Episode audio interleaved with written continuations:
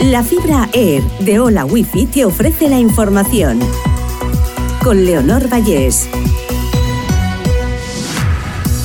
Repasamos la última hora de este jueves 29 de junio. Arrestado el general ruso Surovikin por su presunta vinculación con el motín de Wagner. El también vicecomandante de la ofensiva en Ucrania conocía los planes de rebelión de Prigozhin según The New York Times. La Guardia Costera de Estados Unidos informa del hallazgo de posibles restos humanos entre los fragmentos del submarino Titan.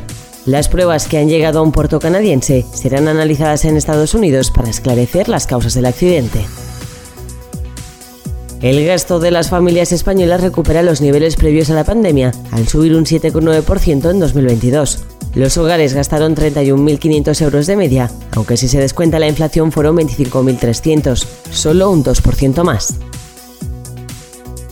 un Tesla por menos de 30.000 euros. Así quedan los coches eléctricos con las ayudas del gobierno. La deducción en el IRPF y el MUFS 3 combinados pueden suponer una rebaja de 10.000 euros. Libertad para hacer toples en las piscinas catalanas. El gobierno advierte que prohibirlo es discriminatorio. La Generalitat puede abrir un expediente administrativo a aquellos ayuntamientos que prohíban estas cuestiones. Además, también deben permitir que las mujeres amamanten a sus hijos en las piscinas o vistan burkini.